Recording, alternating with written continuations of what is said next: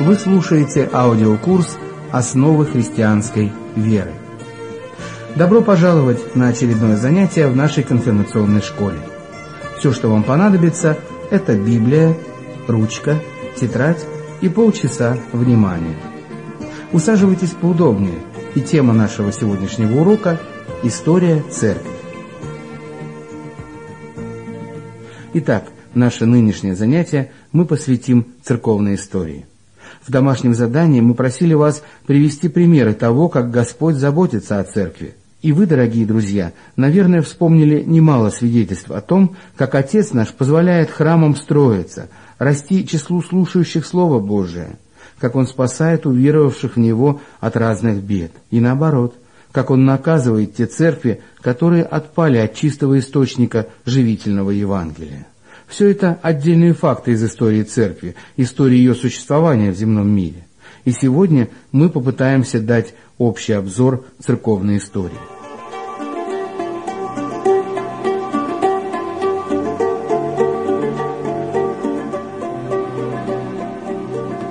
Церковные истории посвящены, как вы несомненно знаете, многие тысячи томов.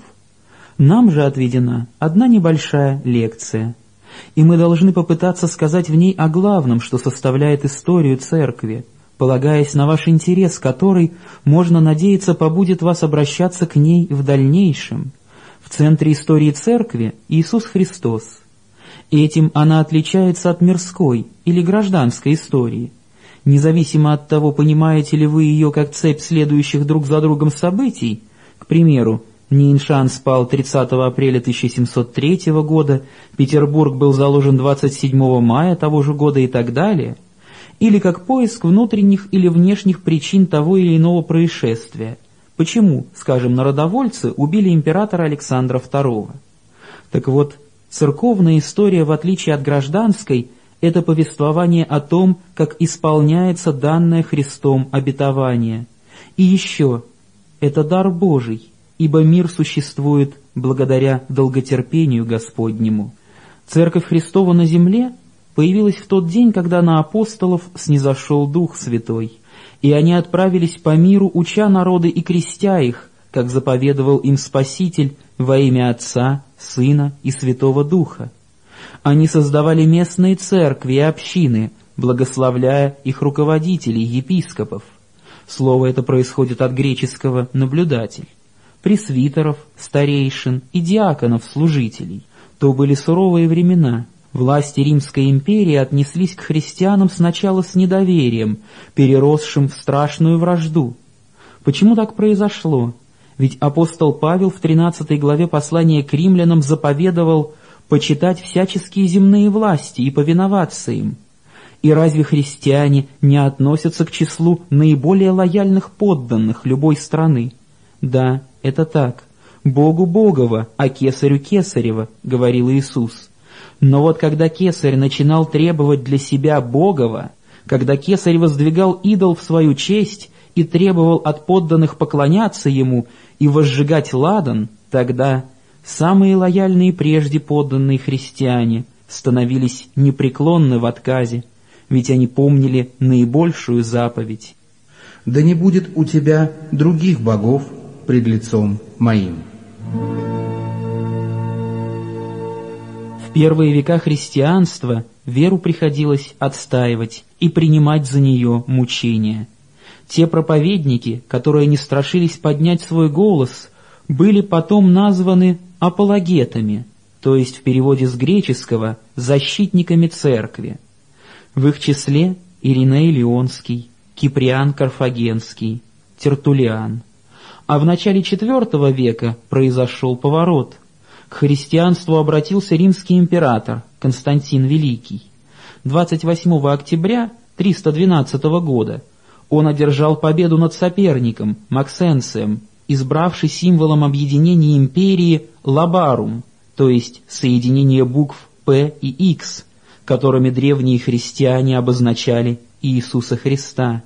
Уже в следующем 313 году император объявил о свободе вероисповедания для христиан, а в 325-м принял участие в Первом Вселенском Никейском соборе, давшем нам первую часть символа веры, то есть ту, где говорится об Иисусе Христе.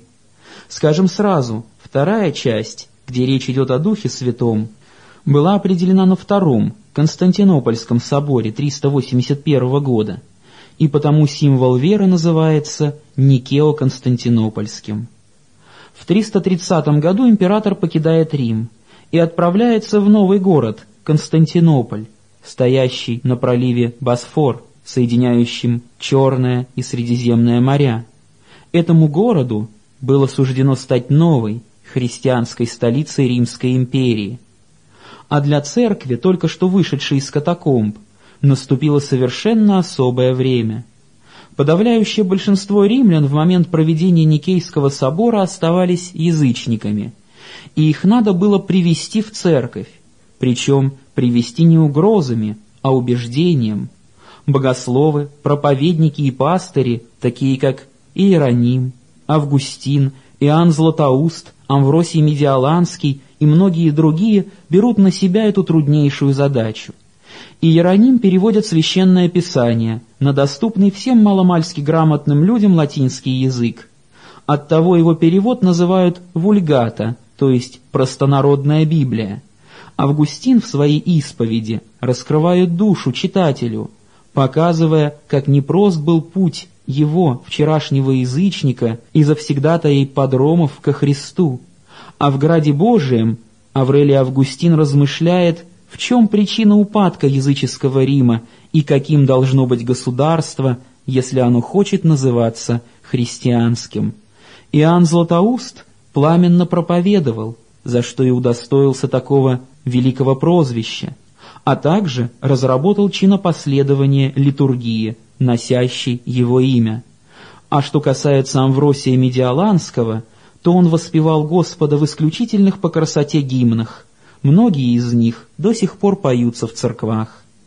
Всех их, кто по Божьему благословению соделал церковь обширную и могучую, мы называем отцами церкви, а четвертый, шестой века – веками патристики. По латыни «патер» – «отец», от этого слова и появился термин.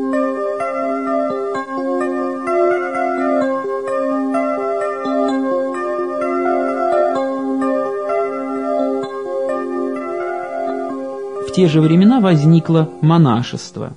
Слово «монах» по-гречески означает «одинокий». Так называли людей, которые уходили от мира в леса, горы и пустыни, чтобы в одиночестве молиться Богу. Впрочем, некоторые люди искали общения с этими отшельниками, желали перенять их опыт и обычаи. Так возникали монашеские киновии или обители.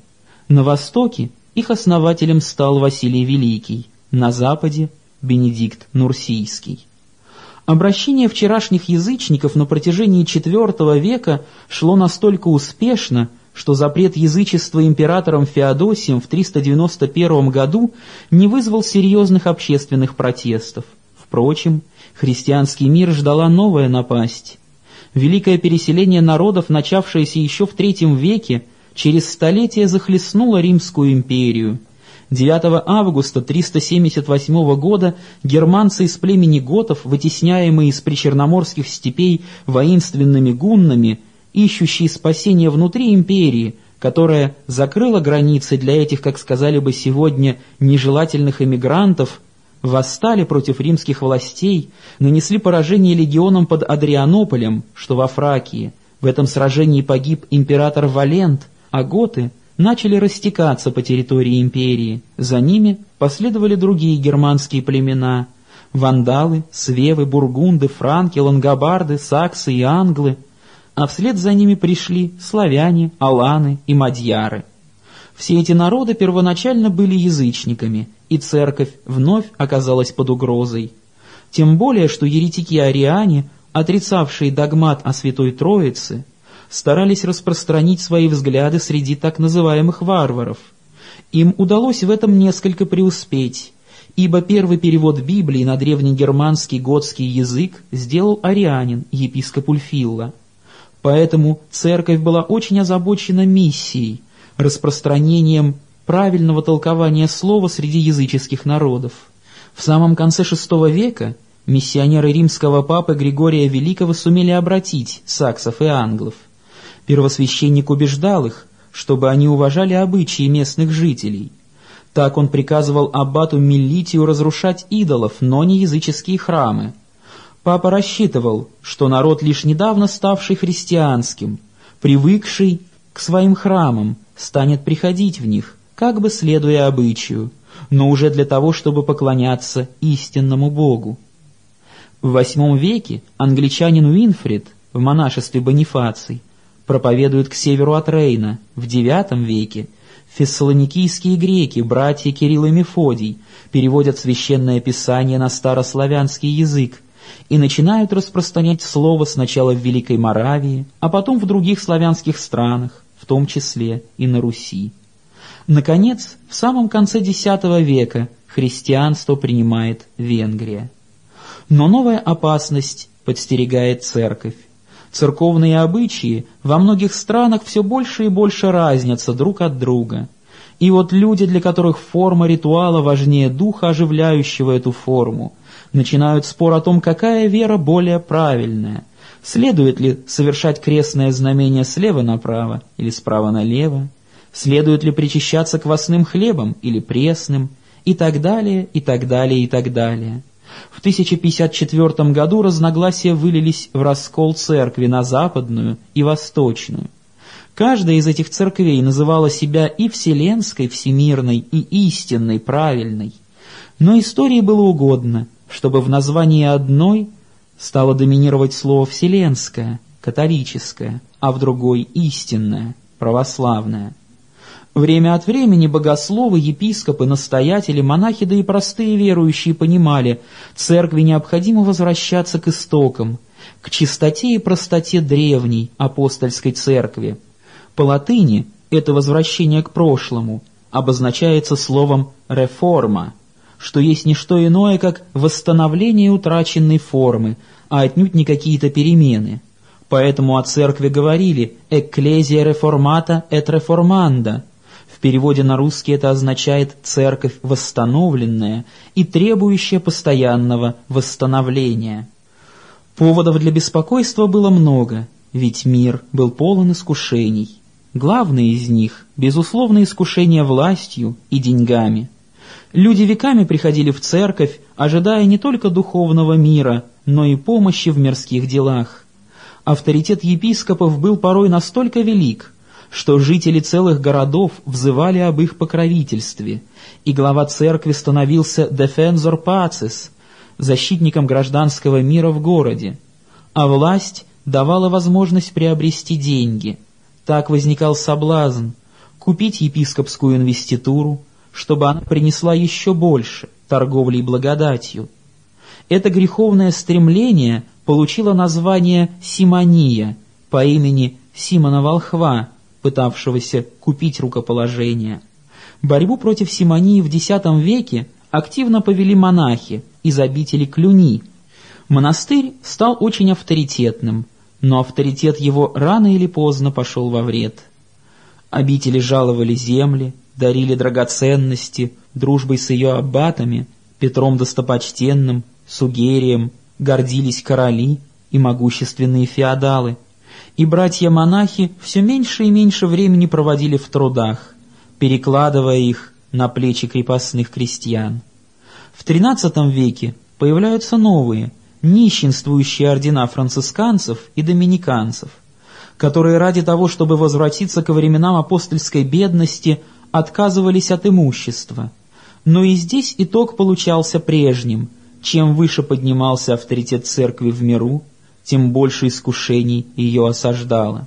В начале XVI века монах-августинец и профессор университета в Виттенберге, доктор Мартин Лютер, очередной раз обратил внимание на необходимость возврата к полноте священного писания, к очищению ритуалов и обрядов от всего наносного, что с годами стало восприниматься людьми как едва ли не главное условие спасения, а также он обратил внимание на недопустимость отпущения грехов за деньги, то есть на торговлю индульгенциями. Выступление Мартина Лютера вызвало гневную реакцию одних и восхищение других. Последователей его современники назвали лютеранами. Но это не значит, что они поклоняются доктору Мартину. Просто они помнят о том, что чистота первоначальной Церкви Христовой постоянно требует восстановления. И они все время молятся об этом.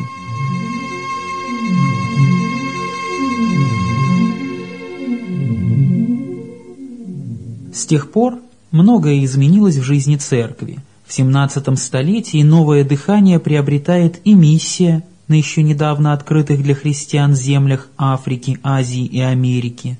Кроме того, развитие получает и диаконическое служение, всевозможная христианская благотворительность.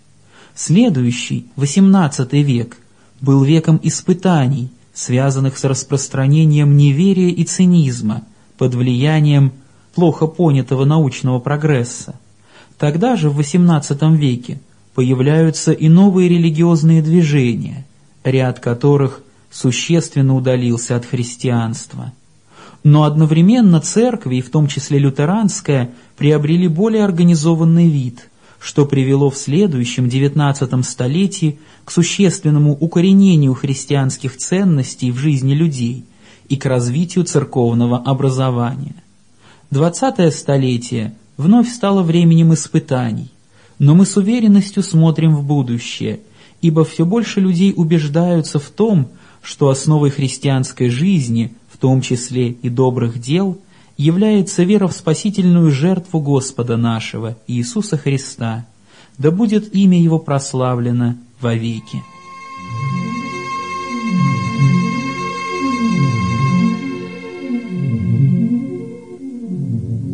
Итак, друзья, завершается наше занятие, посвященное истории церкви. А вот домашнее задание. Подумайте и сформулируйте для себя, что такое реформация. Господь да сохранит нас.